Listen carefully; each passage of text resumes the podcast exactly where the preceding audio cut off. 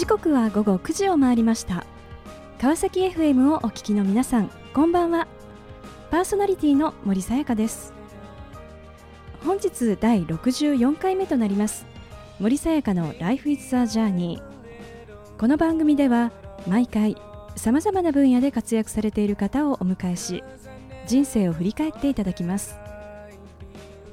前回は株式会社ニッチモ代表取締役社長海老原嗣夫さんにご出演いただきました。雇用キャリアの世界で幅広く活躍されている海老原さん。今そこにある目の前の出来事や機会。それがたとえ自分の望むものではなかったとしても目をそらさずただひたすら懸命に努力し続けることで道は開かれ自らの夢に近づいていく。夢は見つかるものというメッセージをいただきました。今回も素敵なゲストをお迎えしお話を伺っていきたいと思います。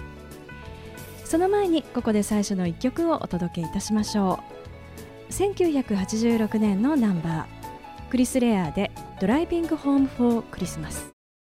この番組は e コマースの売上アップソリューションを世界に展開する株式会社エイジアの提供でお送りします。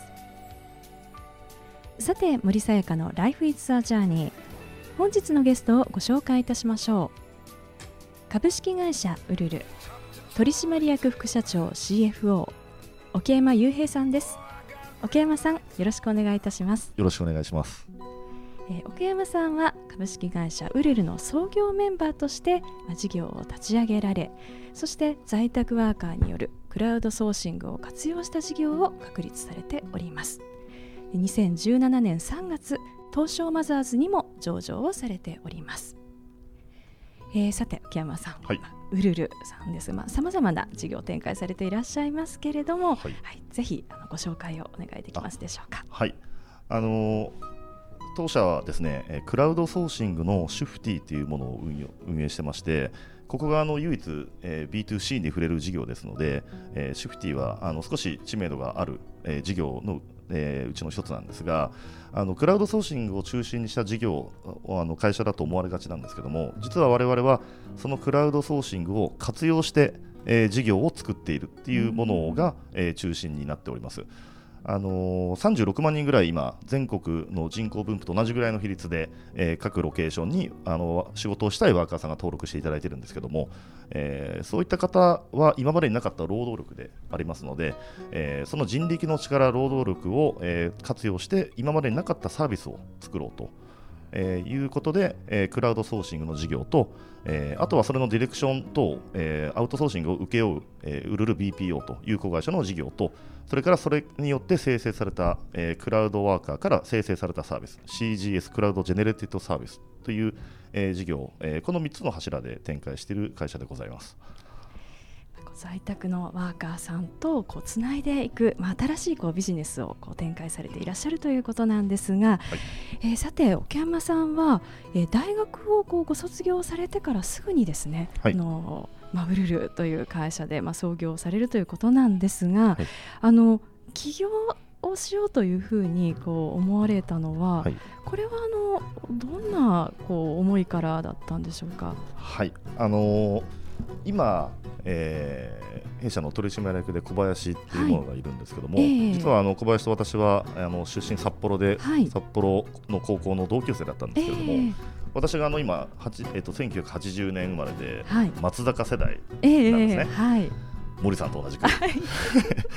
で、あのー、ちょうどですね松坂大輔が、えー、横浜高校で春夏連覇した年の、うん。えー、我々が受験が終わった時ぐらいにですね、はい、松坂が西武に決まったっていうあのニュースをですね、えー、ちょうどあの小林の家で、はい、えー、2人で見てまして、えー、であの彼が西武で契約金1億円取りましたっていうニュースだったんですね。はいえ。ー、でその時にあの松坂には確かに我々はこう野球じゃ負けるけどどうやってやったら彼によりもこう稼げるだろうね、はい、大物になれるんだろうねっていう話を実は結構真剣に小林としまして、はい、であのもうそうなったら社長になるしかないんじゃないかみたいな漠然と何の知識もない中でですね、まあ、そんな話を実はあの札幌の時にしてまして、はい、でもその時から自分の中ではもう絶対にあの起業して、はい。えーやろうという思いが実はあってですね、はい。まあ、あの成功している社長ができるんだったら自分もできるだろうっていう自信過剰なところもあったんですけども。はい。で、えーまあ、東京にええ。えーまあ、それから小林をこう、あのもジョインしてやることになるんですけども、はい本当にきっかけとしては、ええ。そういった高校の時からのあの創業のきっかけではありましたね。松坂がこう刺激となって ことなんですね。はい。うん、そしてこう、まあ、大学を卒業されるんですがあのその時にこうご自身がまあ起業したいというふうにこう思われていただけれども、そこでこう次のこう出会いとなったのが、まあ、現在の、おまあ、ウルルの社長である、はい。まあ、星さんとの出会いだったと。そうですね、はいであの星の出会いとはですね、はい。えー、と星はあの私は大学から東京に行ってまして、はい。星はずっと札幌で、ええ。えーまあ、サラリーマンをしていたはい。時代があって、で、えーウルルという会社はですね、はい。実はあの札幌の会社の社内ベンチャーとして実は立ち上がった。立ち上がったというか、星はい。がウルルとええええつけて、はい。えー立ち上げた、はい。えーまあ、会社だったんですけども、はい。えー星の直属直属の部下で、はい。まあ、今でもいる野坂というものが、ええ。えー私とたまたま、あの小中高同じ同級生だったんですね。はい。ええ。まあ、小林とも同じなんですけど、はい。はい、っていう、まあ、状況だったので、えー彼女が東京に来た時に、えーまあ私もちょうど学生卒業して起業しようと思ってた時に、はい。えーまあ、あの自分の社長にああの会ってみたら上司に会ってみてよ。すごく面白いからって言って、えー2005年に星と最初に東京で出会って、はい。そうすると星はですねものすごく今のウルルのビジョンをまさにその時から語っていて、はい。じゃあもう一緒にやりましょうっていうことで、うん。実はスタートした事業ですね。その後あの MBO という形で、えええっと4人ではい。スタートの4人で買い取ってスタートしたうん。会社でございます。うん。はいもうこの学生からこう卒業されて、はい。まあ、この4人でスタートと。はい。この創業当時のこうルルのお会社としてのこう様子っていうのは一体どんな感じだったんでしょうか？いやもう当時お金もなく、ええ。えー事業にもうのめり込んでましたので、はい。えーまあとにかく貧乏だったんですね。であの今みたいにですね、はい。なかなかベンチャーにお金が回る時代じゃなかったですし、ええ。そもそもそういう知識もなかったものですから、うん。とにかく自分たちの、えーか事業で価値を作ってそれをお客様に提供して収益を上げていこうという、うん。もうことでしかなかったので、はい。もうとにかくお客様にまあ営業販売をしっかりして当時は本当に在宅ワーカーさんがしっかりできるような仕事でデータ入力の仕事を自宅で取ってくるっていうところでもう収益を上げていたので、うん。それ一本でなのでもうひたすらもう夜中も遅かったですし、はい。えーもうみんなで炊飯ジャーを炊いて、ええ。貧乏な中で、うん。あのご飯も食べながら、はい。家族みたいにやっていた、うん。はい、そんな時代でしたね。2005年創業の時、ははい。この4名のこう、メンバーとはなんかどんなふうにこう役割というものをこう果たされていたんでしょうか？はい。あのまず創業あの代表の星はですね、ええ。ーもう我々のビジョンっていうのが本当にあの家で働くとかですね会社に出社しないでしっかり働けるような、えうん。えー世界を作っていこうとうん。いうのが思いですので、はい。えーそのビジョンをですね、はい。あのー大きくこうたそういう世界を作れるような事業を星は作っていってほしいと、はい。はい、で役割分担としては、ええ。あのー現場で収益を稼ぐデータ入力の仕事とかっていうのは、はい。もう星は入らなくていいので、ええ。とにかくそっちを集中してやってもらいたいと、うん。まあ、信頼できるからこそそれは言えることだったんですけども、はい。で、えーまあ、野坂と私で、えーそのデータ入力の、まあ、今、ウルル BPO という会社のもう土台になっている事業なんですが、ええひたすらそこの、えー業務を、事業を作っていって、収益を出していったと。でもう一人、えー実は創業メンバーの一人は、はい。あの旧姓永田というものなんですえが、えあのーえー今、代表の星の、はい。えー奥さんになあっている。ーはい。ええ はい、で彼女がずっとバックオフィス、ですね。はい。もう創業して多分、えー上場準備入る前ぐらいなので2000、えっと、は創業して8年間ぐらいは、うん。バックオフィスの、まあ、いわゆる経理、総務、法務、労務、人事、えーみたいなことを全部一人で、すべて一人でやってました。かなりのスペシャリスト。事業側の我々よりもはい。夜遅かったような気がして、はい、そんな4人のチームでやってました。その後のお話とても気になります。後半も引き続きお話を伺っていきたいと思いますがその前にここで一曲桶山さんのリクエストソング心に残る一曲をお届けしましょう。それでは桶山さん曲紹介をお願いいたします。はい、あの弊社がよくに創業の時に聞いていた、えーマライア・キャリーの、えー、We Belong Together さあ後半も引き続き株式会社ウルル取締役副社長 CFO 桶山雄平さんにお話を伺っていきたいと思います、はいえーさて前半はあウルル創業というところの、まあ、エピソードをお話しいただきましたがあの、まあ、こう大学を卒業されてですねこうすぐにこう授業をスタートするというところですけれどもあの当時周りの皆さんですね例えばご家族であったり、はい。大学時代のこうご友人の皆さんうん、の反応っていうのはいかがだったんでしょうか、い。や、えーとですねえあの今の時代とは違ってですえね、え当時はそういうあのもう当然に大手に就職をしてみたいはなことが当たり前だった時代でしたので、ええ。あの私のようなあの行動をする人はですね、はい。もうこの世の終わりぐらいのことは言われまして なんでそんなことやるの？みたいはい。な、はい、もう意味わかんないんだけどみたいなことをすごく言われました。当時まあ両親にも説明はしてたものの、ええ。まああの父は銀行員だった、はい。すごく硬い人間だったんですけども、うん。もう頑張るのは分かったから悪いことだけはするな、みたいなですね。そんなようなことは言って、あのそこまで止めはしなかったんですけども、ええ。本当に周りからはものすごく変な目で、うーん。変態を見られるな目で 見られてましたね。はい。でも桶山さんご本人の気持ちとしてはもう、あのー大手に入るよりも、はい。私としては大手を作りたかった、はい、っていう思いでしかもうなかったので、うんあの当時当然にそのみんなが就職したい会社っていうのは必ず創業者がいるわけであって、ええ。その創業者ができたことだから自分もできないわけがないっていう自信過剰な状態だったのでまあ自分にはもう、あのーおそらくサラリーマンとしては社会不適合者だったでしょうしそういった意味でもあの自分にはもうこれしかないっていうのはもうずっと感じていたことですね。はい。でまあ、仲間4人とともにですね、こう苦楽を共にしながら、まあ、20代をこう駆け抜けるというところだったと思いますが、まあ、そうする中でこう、まあ、事業も拡大されていくかと思うんですが、そうした中でのこう一つのこう大きな壁うん。となったことっていうのは一体どんなことだったんでしょうか、はい、えーそれはですね、はい。えーもう完全に、えー人ですね。人、はい、あのー企業は人なりと、ええーー聞いてはいたものの、はい、ここまでかと、それはもう今でもそうですね、あのーはい。人の問題でしか正直悩んだことがないです、会社経営してる上で。うんであのー一番最初に転機に、まあ、転機といいますか、はい。ものすごく重要だって気づかされたことは、やっぱり、あのー最初に従業員を取って、えーでえー4人、5人ぐらいのはい。正社員になった時うん。に、実はあのーみんな辞めてしまった、これもう経営者あるあるなんですけどうね。ん。でもその時にですね、ええ。あまりにも衝撃で、うん。でもう今思うと本当に絵に描いたようにできない、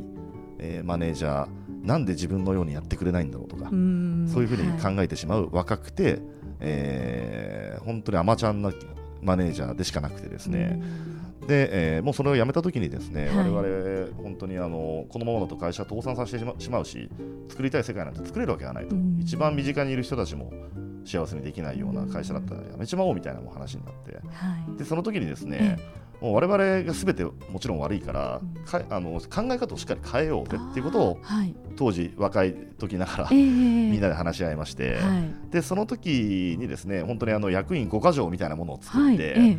えーもう会社はもうホームだよねとか、もう従業員みんなでファミリーでとか、もう従業員は鏡だよねとか、えはい。そういったことをあの考えて、はい。まあ、それが今、実はウルルのスピリットとか、そういったところにつながってはいるんですけども、うん。もうとにかく我々はこう、えーまず目線としては従業員のためにもう働こうぐらいの実は思いを持って、ええ。えー一つ一つの伝え方だとか、うん。えービジョンで思ってることはみんな働き方も全然違う中で、ええ。はい、あのしっかりとそういった人たちが働けるような環境も作っていきたいし、ん。あとはみんなでしっかりと楽しくあのみ上を目指していきたいと。うんいうようなことをとにかく、えー我々目指そうという体制に変えたのがその転機で、それから本当にあの辞める人もものすごく少なくなって、へえはい。まあ、本当に今でもすごく細かい人の問題とかたくさん起こってたりもするんですけども、はい。あの当時、本当に若い時にその問題があってよかったなと、うん。そこから一気に考え方を変えられたので、ええはい、非常にいい、まあ、天気、大変でしたけど、いい天気でした、うん。今は、はい、100人ぐらいを超えて、はい。やっと新卒も取れるぐらいになってきたんですが、はい、育成とかもそうですね。うん。はい、本当に人の問題でしかない。うん。つまりこうそれぞれいろいろなこう思いを持ってこう働いていらっしゃってでその経営陣の方そしてその社員の方、まあ、お互いにこういろんなことを思いながらえ。やっていく。つまりはこれはコミュニケーションえそうですね。でしょうか？はい、あのーおっしゃる通りで、結局いろんな問題があっても、ええ。もうジャストコミュニケーション不足っていうあの原因なんですね、はい。99%その原因、はい、なのでしっかりと、えーもう飲みに行くでもええいいですし、ええ対話をしっかりして、はい。納得いくまでうん。話し合う。うんで結局我々今のうちのビジョンに、ええ。あのー当事者意識を持って納得して働くという言葉を入れてるんですけども、はい。あの納得しないところでええ。でしかこの鍵打ちになったりしないじゃないですか、はい。だからもうえ納得するまで話し合うっていうことえが、はい。ほぼ全ての解決策。はあ。偉そうに言ってますけど。あのいろんなもう人の問題で、ええ。あのずっとこういうふうに解決して今でも本当にそういう思うんで、これが一番大事なところなのかなと思ってますね。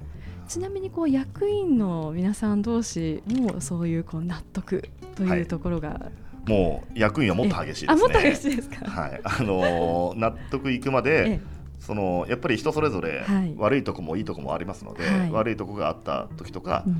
従業員に物の言い方とかはい。が悪かった時は、もう役員合宿とかをしてはい。ひたすらあのそいつを責める、攻 める。はい、これはもう代表の保守であろうと、はい。もう誰関係なくですうん。ねひたすら責める。はい。で改善するまでそれはもうみんなで言い続ける。うん。そんな実はあのコミュニケーションを役員同士はずっと取れてまして、はい、なのであのかなり一枚岩で結束力の強い結構異常なほど仲がいい役員うん。まあ上場会社だから珍しいかもしれない。ですね、このパターンは。はい。結束力というところですね。うん。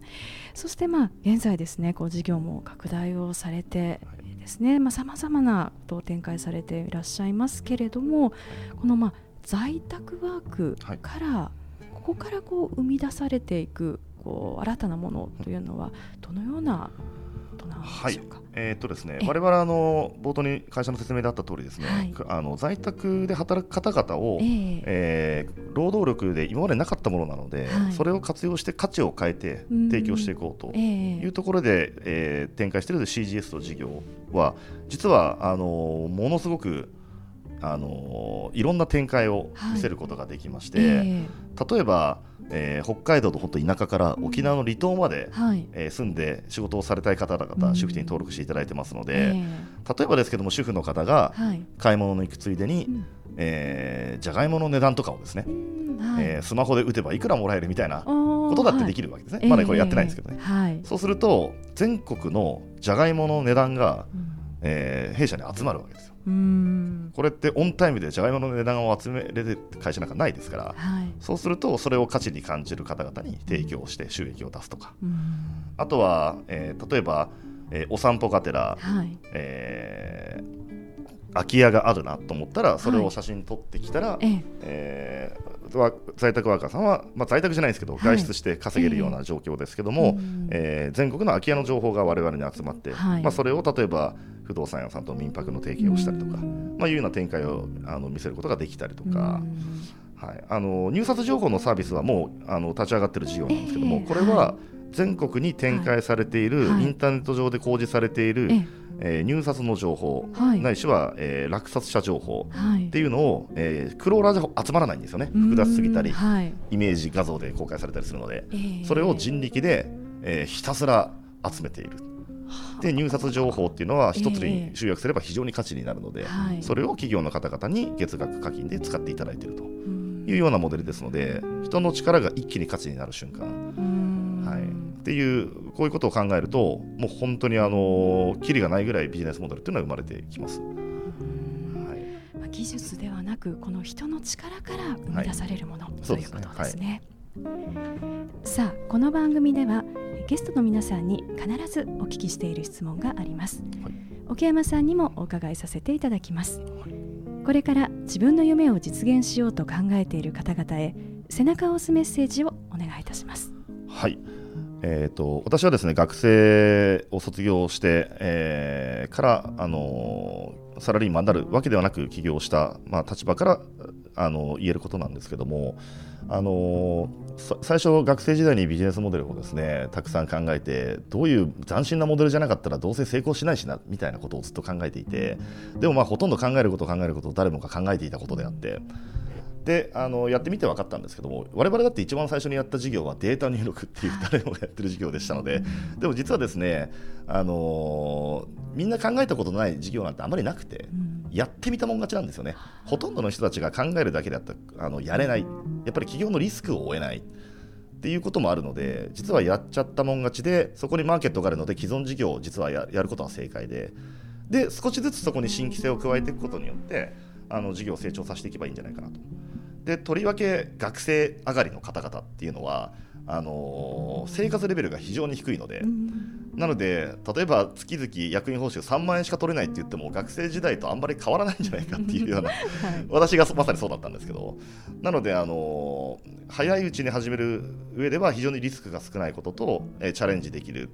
あとはもう考えたことは、えー、とにかくあの考える前にやってみたらどうかということが私の経験上からあの起業したいんですけど先に大手に行くべきでしょうかみたいなことをよく相談されるんですが私の経験上だとそっちのがいいんじゃないのかな。多分性格によりますけど、はい、そういったあの、ま、もし迷ってる方がいれば、はい、あのロジカルに考えても若い時に始めた方が うまくいく可能性はあります、はい、素敵なメッセージをありがとうございました、はい、ということで本日は改めまして株式会社ウルル取締役副社長 CFO 桶山雄平さんにご登場いただきました桶山さんありがとうございました。ありがとうございました。さあそれでは最後にもう一曲お届けしましょう。ディーン・マーティンで「ウォーキング・イン・ア・ウィンター・ワンダーランド」森さやかの「Life is a Journey」いかがでしたでしょうか？就職するのが当たり前だった時代。周りに流されることなく自分の思いを大切にまっすぐに進んできた桶山さん。組織が大きくなる中でコミュニケーションの課題と向き合いたどり着いた答えは身近な人を幸せにする。その思いが社員の皆さんにも伝わり今のウルルの発展へとつながっています。ノリでやれ。そこには桶山さんらしい爽快かつ力強いメッセージが伝わってきました。次回はどんな素敵なゲストの方が来てくださるでしょうか。来週もまたこの時間にお会いしましょう。今日も一日お疲れ様でした。おやすみなさい。